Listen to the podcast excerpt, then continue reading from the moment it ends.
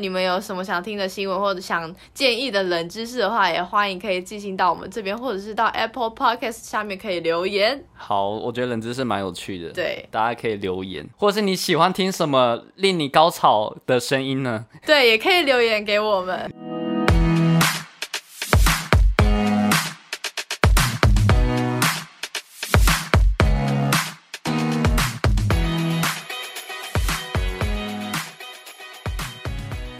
嘿，苏西，Hello，大家好，欢迎收听舒西生活，我是西西，在我远方的是少宇，Hello，少宇。远方的话，五谷跟永和是多远啊？几公里？应该有三十公里吧？我不知道哎、欸，不止吧？三十公里？不，三十公里很远哎、欸，我应该不止，因为好像我到内湖就差不多三十哎。对啊，等于说我到永和，我们是一个三角形，不是吗？对，我们是一个三角形的关系。这样算一下，如果你到大直，然后和我到大直是差不多的时间的话。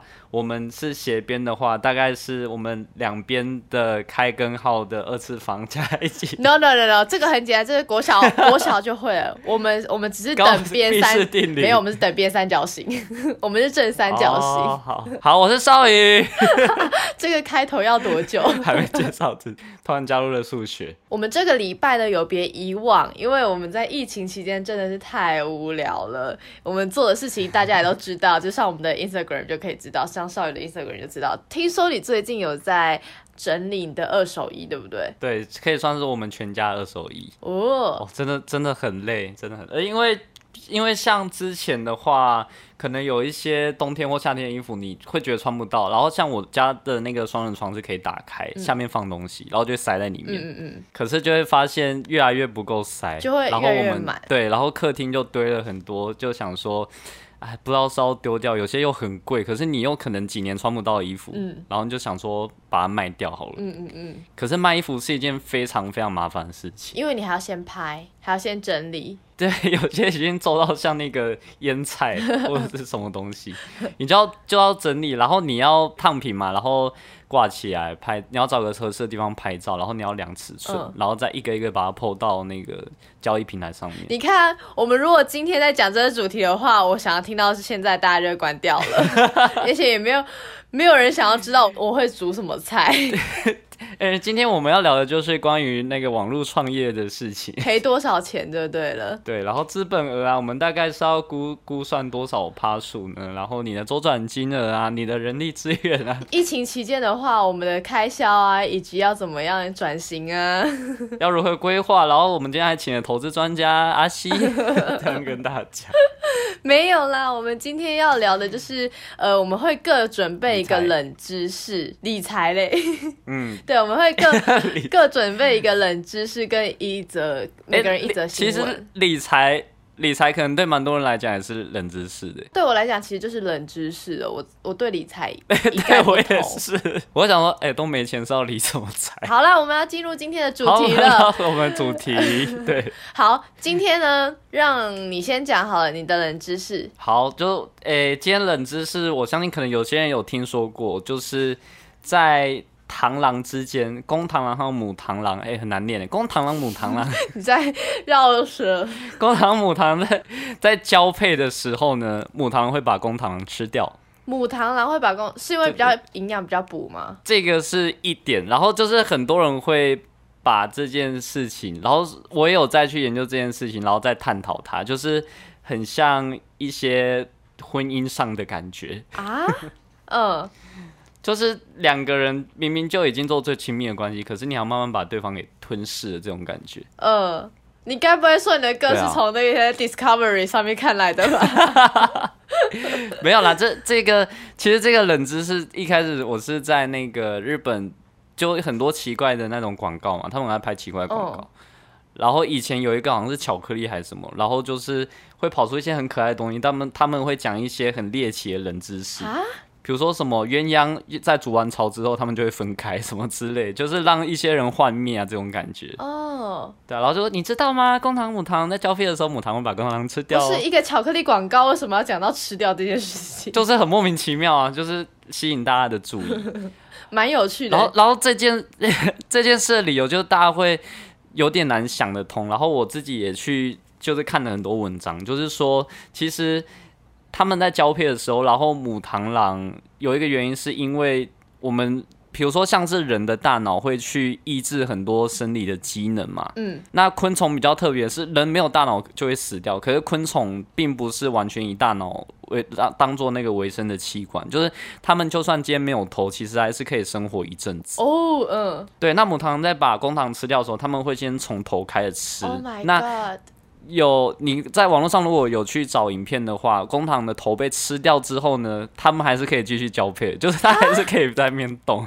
很特别吧？因为昆虫并不是把所有最重要的大脑什么都是放在头部，嗯，对，所以他们就算没有头的话，身体还是可以运作的。而且他们诶、欸，在螳螂的他们的意志的器官是在头部，也就是说，今天如果公螳螂没有头的话，他们可以射出更多的精液啊。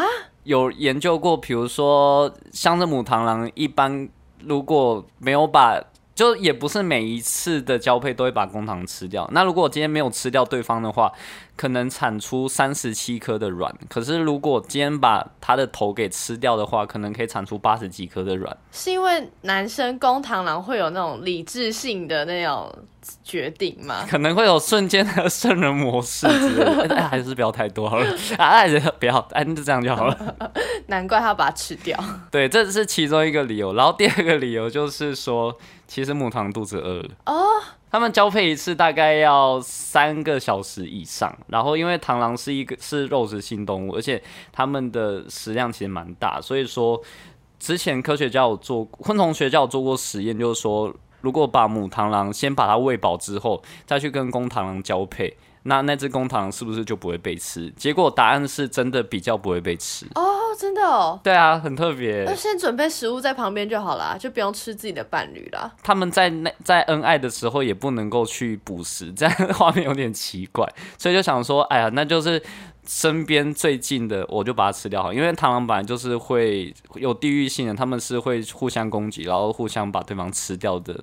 的那个昆虫，哇塞，好酷哦！因为我就我只知道那个壁虎会断尾求生啊，对对对，会断尾，还没有想过连螳螂都可以把对方吃掉。应应该是昆虫比较会，因为动物把头吃掉的话，它们就不能那个啊，就死了。对，就一般的脊髓动物，对，但昆虫的话比较特别，就是因为它们的大脑并不全都在。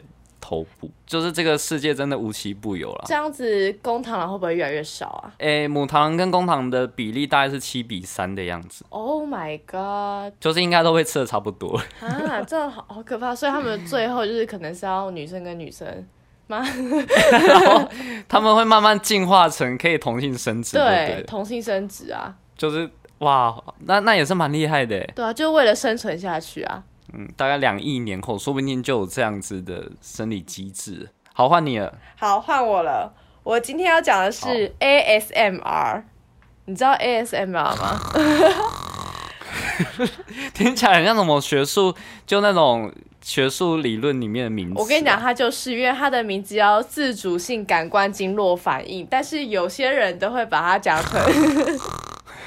有些人说他是颅内高潮哦，醒来，突然脑醒。你果然是正常人。颅内高潮，对，颅内高潮。ASMR 它是一个就是很细微的一个声音，就很像你在听东西这样，很像耳语的方式在在在听声音，所以你那时候就会有一种就是颤抖的感觉，从脖子，从。从后脑勺开始麻麻，一路麻到可能脊椎跟四肢，我不知道你有没有这种感觉？哎、我。我这样听的感觉有点像是冬天男生在尿尿的时候起鸡皮疙瘩的感觉，然后突然会抖一下那种感觉。你们可能是从下面，然后我们是从上面。哎、欸，你是说你的膀胱比较高吗？没有，我是说我的头脑比较高。现在有很多人在拍 ASMR 的影片，其实我讲一个很简单的，你应该就知道了。好，ASMR 最常会被别人用在吃东西。吃东西哦。对，就是很多吃播，他们都是用 ASMR 的方式在进行。哦，你说咀嚼声吗？对，那种咔哧咔哧的声音，那种就是。哎，可是那个我真的不懂哎。因为没有，因为每个人对于 ASMR 就是你熟悉的。你喜欢的频率都不一样。有些人是喜欢那种手去敲打木头的的声音，有些人就会喜欢说手是去摸那个床巾被单的那个声音，然后有些人是喜欢听那种咬冰块的声音，就是各种声音都有。还有人喜欢就是听摸梳子那种刮黑板。刮黑板，我觉得大家应该都是不是喜欢，因为 ASMR 它的就是基础就是它可以让你，它可以刺激你的快乐激素。所以你就是在脑内就会有一种快乐的感觉，产生脑内啡之类的吧，就是让你觉得说你整个人都很酥麻麻、很开心、很很快乐的幸福感。哎哎、欸，那我觉得这个是蛮有迹可循的，因为每个人真的会好像都有一些怪癖，就是可能听觉上的怪癖。对，有些人喜欢可能听捏碎洋芋片的声音。那像你的话，有没有特别喜欢这样的声音？奇怪的声音？我喜欢吃东西的声音。你是说像是那种脆脆的声音吗？对，我很喜欢听喝那种可乐，或者是咬冰块的声音，或者咬那种炸鸡的声音。所以你该不会就是那些吃播的的那个观众吧？耶，Yeah! 真的假的？我最近睡前就是会看，或者是早上吃早餐的时候，我就会一边吃早餐一边看他们吃东西。等下你吃早餐就算，你睡前看人家吃东西干嘛？就是会。我我后来才发现一件事情，为什么我会在睡前想要听这些东西？是因为这些声音其实它是有疗愈，可以让你舒眠的作用。哦，好特别哦。对，因为其实这些声音，你比如说你可以找到你自己喜欢的 ASMR 的声音，它的话其实可以帮助你睡眠的。哦，所以以后如果我失眠，我就打给你，然后就叫你吃东西给我听。你可以上 YouTube，什么都有。你可以你在上面打说 ASMR，然后任何什么东西打后面的关键字，基本上大家都有拍过。哦，可是就是不是限于吃东西的声音就对。对，有些人就是可能啊，之前那个。IKEA 他就有拍一个 ASMR，就是他在他们的那个就是床具啊，或者是说木板啊，他们就开始拍 ASMR，就还是那有一个人就一直在摸，都摸他们的产品，然后再介绍那些产品，用 ASMR 的方式进行，他们的销量整个大提升。真假？我觉得。听起来有点色情哎！我跟你讲，你可以去看看他那个影片，现在已经有三百多三三至少三百多万人收看了。哇，我觉得现在现代人压力真的很大，真的，而且就是 听人家摸东西，没有你真的去听听看，而且这个东西啊，还是有一个新兴的行业，叫做声音疗愈师，就是很像芳疗的另外一个支线，就对了。对，它是用声音来刺激你的大脑。哦，我我觉得这个。真的是有科学理论的。这个科学理论呢、啊，是在近几年才开始研究的，是在二零一三年的时候，好像才会才有第一篇研究他的 paper 就对，研究生的论文在讲在讲这件事情。啊、所以你如果有时候睡不着，或者是你感到焦虑的时候，你就可以去听 ASMR。可是像我。像诶、欸，像那个 KKBOX 或者是就是那种 KKBOX 不是都会分析说你每一年听的最多的音乐是什么吗？对。然后像我睡觉，我都会听白噪音。哦哦，那个也是一种吧？对，超好笑。然后因为他就是会说你是谁的那个 big fan 这样子，对结果我就跑出那个白噪音。我是白噪音的大粉丝。我白噪音，因为我每一天如果我睡几个小时，我就是听多久，就很夸张。然后我。就是十几，呃、欸，合起来好像有几十万个小时，欸，你不会设定就是什么时候关掉吗？不会，因为它关掉，我真的就会惊醒。哈？就它有时候线路什么有问题，它一停掉，我就会起来再把它打开，我才能继续睡。哈我超级依赖白噪音的。你要不要自己也是去发一首白噪音的歌曲，然后你就自己听自己的？不用啦，因为因为后来其实 YouTube 或者是很多地方也都有那种。很多人都是听白噪能睡觉，然后他可能就是十几二十个小时的不间断的白噪音。嗯，哇。然后白噪音很很特别，它就有点像是，比如说像是下雨，有些人听下雨声音会很想睡觉。嗯、哦，我听下雨声音也觉得很疗愈。对，下雨真的超舒服，就就真的很适合赖在床上。嗯。然后或者是海浪啊，然后或者是有一些是城市的那种声音，嗯、街道的声音。嗯就会让你觉得有安全感，就那种安心呐、啊，然后你就会觉得很舒服。我觉得这个跟我觉得这也是 ASMR 的感觉。对对，这也就是你自己喜欢的频率是哪一种，你就会去听你哪哪一种的白噪音。对对，对，只是我觉得你说的那个会可能会稍微刺激或愉悦一点。我说的这个可能是比较安心哦，嗯的方面，比较不是高潮，比较像是结束吗？颅内圣人，圣人模式，颅内圣人。而且我觉得现在很多人因为看到 ASMR。它可以有好的销量，所以蛮多频道、蛮多就是品牌都会去做 ASMR 的个行销。现在有什么大牌子有这样子的例子吗？除了我刚才举例的 IKEA 之外，还有那种 Apple。跟可口可乐哦，可口可乐好像也都有那种啊，对，这个、可口可乐从打开那饮料都有哎，但因为可口可乐我可以说是饮料都有，对我觉得饮料都有，嗯、但是可口可乐的优势就是它有那种呲啦咕啦呲的那种声音，哎、欸，对对对对，短短的十五秒，我昨天看好像已经就三百多万人收看了，你说光可口可乐十五秒的。的预的广告这样子，对，超强。好，这个就是我这个礼拜的冷知识 ASMR，虽然应该很多人都知道 ASMR 是什么东西的，仔细去想的话，会发现生活周遭都是你说的这个。对。这就是 ASMR。好，我我觉得这个姿势很不错，嗯，而且这个其实不冷，这不 对，这不冷，蛮热的，但是还好像还是对，在台湾好像没有，这很少被提出来啦，很少被提出来说这个东西是怎样。对，我们光这两个就就这样讲了二十多分钟，快三十分钟，哎，这个很好聊，哎，对，是不是？我也觉得。好，我们现在再换到下一个下一个题目，就是呃，这个礼拜的新闻，娱乐新闻。好了，我我这个其实。它算是娱乐新闻，但是也是很多非娱乐圈的人会看得到的的事情。那跟最近台湾的时事也有很大的关联。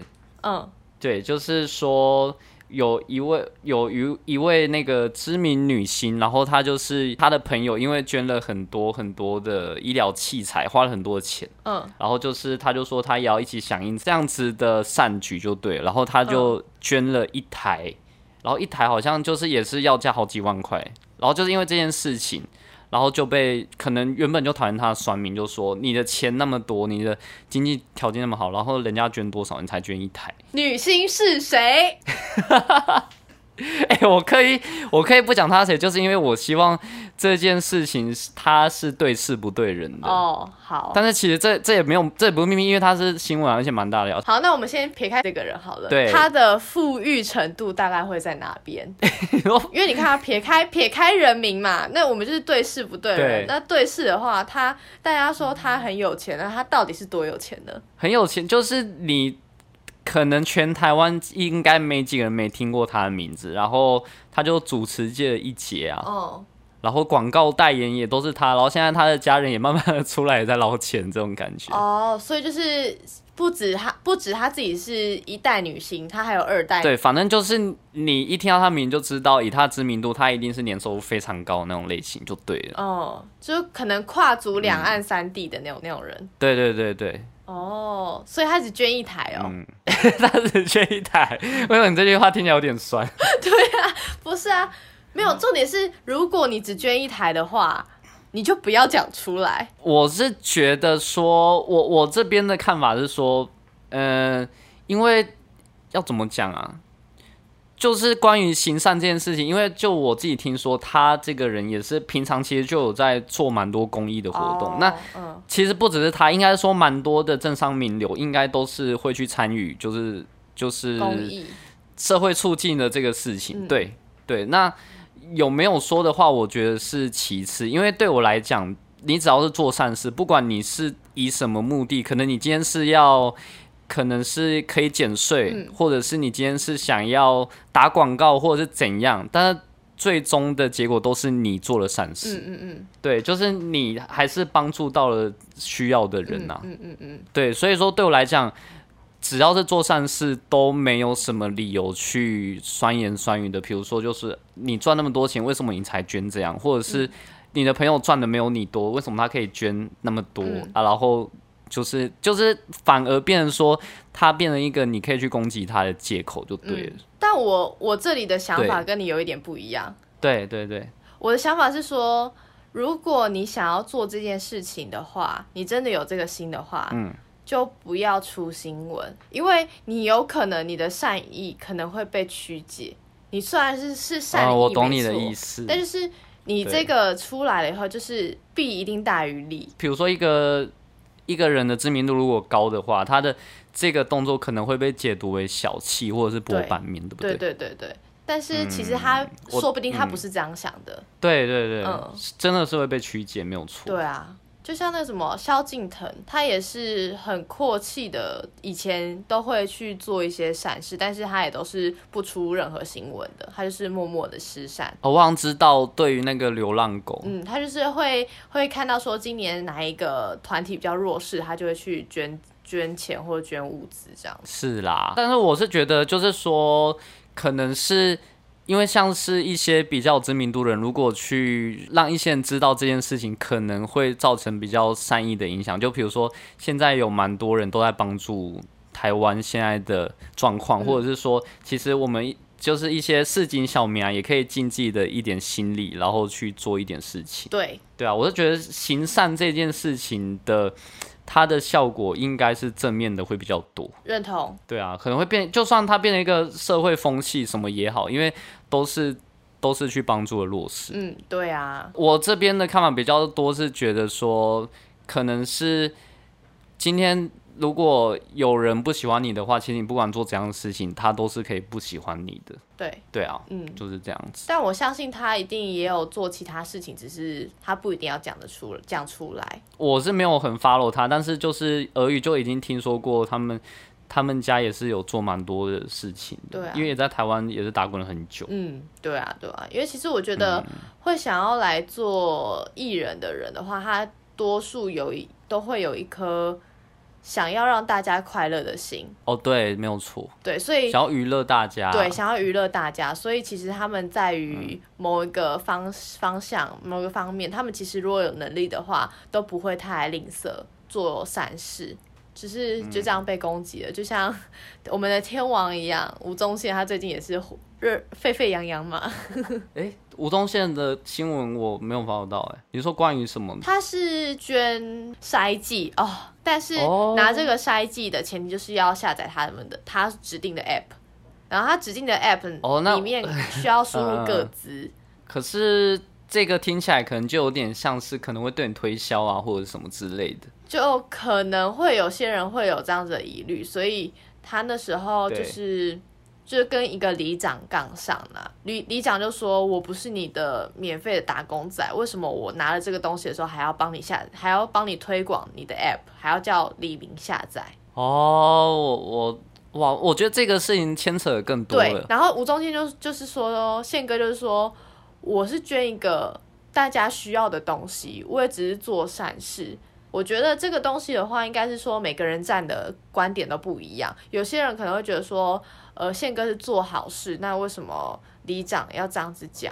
就是帮忙推销一下又没有关系之类。但是有有些人会会觉得说，你就是在做一个两三千万帮你的 app 行销，嗯，对啊，这其实是每个人站的角度不一样啦。但是我觉得没没有所谓的真的对或真的错。对啊，因为。就算他今天可能是要打广告好了，他这些东西可能有些人真的家里需要，他可以真的是免费的方式去取得这样子的东西。对啊，对啊，就等于说你用你的一个。下载 app 的一个，你用你的个子去换了这个 下载 app 的动作去换一个 筛剂。对啊，因为要怎么讲啊，就有点像是，诶、欸，比如说今天某一家店新开幕，然后会赠送免费的早餐，有些人会花很多时间去排队。对啊，就每个人就是取决于自己需不需要。对对啊，对对对。可是会被。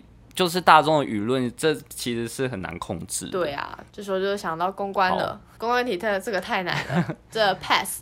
我们来到了我我这礼拜比较轻松的小品新闻。好，就是我一个最爱看的剧，已经上了第二季了，就是《机智医生生活》。哦，我我知道，我知道，网飞上面的嘛。对，他的话就是之前出的第一季，我那时候前不久吧，好像半年前才开始追，然后我整个爱上这个导演的一个手法，因为他之前。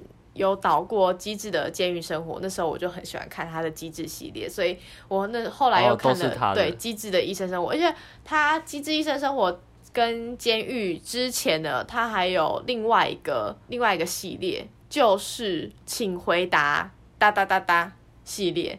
就请回答一九九七，请回答，请回答一九九四，请回答一九八八，这个这一些系列，这个我就没听过了。他那个是比较之前的戏剧，但是他都就是，我觉得他呈现的手法都会比较比较温和一点，但是他会直接直直击人心的那种感觉。然后他这一今年在上个礼拜六月十七号已经上了《机智医生生活二》。好，其实我们这一集是由网飞赞助，耶，yeah, 谢。谢，欢迎进到 Netflix，Netflix 好棒，我们都超爱打广告的，真的，我因为我现在很多都在 Netflix 上面看的，我昨天呢、啊，就是。再回去看一个 YouTuber 的频道，他就在介绍《机智医生生活》的第一季，就是大家的角色个性。我一边看就是一边那种眼眶泛红要掉泪的感觉，因为他真的是 有那么夸张？没有，我觉得他厉害的就是他的第一季的所有重点 punch 都会打到你的心里，而且你会记住哦。但是他的东西又不是像其他的那种医生。职人剧就是那种很血腥，因为有些职人剧，医生的职人剧就是开刀的画面会很真实啊，或者什么，但他都没有很真实。他本来就要拍出来。没有，他没有很真实，他是那种很轻描淡写的在讲这件事情，但是他的总主要的观点跟重点都是放在人性。哦，我大概懂你的意思。医生生活，我觉得最最让我喜欢的，它就是会绑着音乐。你是说？什么东西绑着音乐？就是整个剧情，他们会绑着每一集会绑一首歌，他们的那一首歌会去找，比如说这五个人他是大学的同学，所以他们就会去找他们以前过去那个年代红的歌曲跟有意义的歌曲，然后他们五个人就会组织，他们五个人就是一个 band。对。他们就会去练习那首歌，然后在在就是比如说快要到剧剧的一一半或剧的尾巴的时候，他们就会开始在练这首歌。然后他们就是一边练的时候，你听起来那首歌好像跟剧情没什么关系，但其实它搭上画面了以后，又是另外一个重击。哇，这样真的真的是蛮用心的。对，很用心，而且就是每每一集都会有不同的歌，等于说他们都要进到练团是练那那那十二首歌。我、哦、总共有十二集就对。对，现在目前呃第一季的话有十二集，第二季的话有十二集，目前才播到第一集，今这礼拜第二集。所以他们总共有二十四首歌要练。对，二十四首歌。数学小天才。谢谢。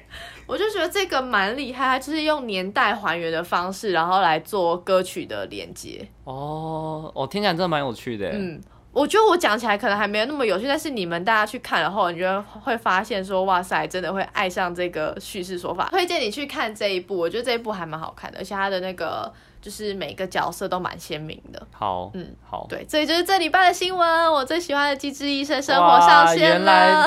谢谢 Netflix 赞助，谢谢 Netflix，谢谢韩国 TVN。等下等下，大家真的信。硬要。我们这集推出的时候记得 take 他们。以后我们的节目名称就是 Netflix 舒希生活，它前面都要冠名赞助。对，这样也是蛮帅的。对，蛮帅的。这就是我们这礼拜的新闻跟我们这礼拜的冷知识了。好啊，一一冷一热。那你们有什么想听的新闻或者想建议的冷知识的话，也欢迎可以寄信到我们这边，或者是到 Apple Podcast 下面可以留言。好，我觉得冷知识蛮有趣的。对，大家可以留言，或者是你喜欢听什么令你高潮的声音呢？对，也可以留言给我们。好，我们下礼拜见啦。好，下礼拜见啦。OK，拜拜。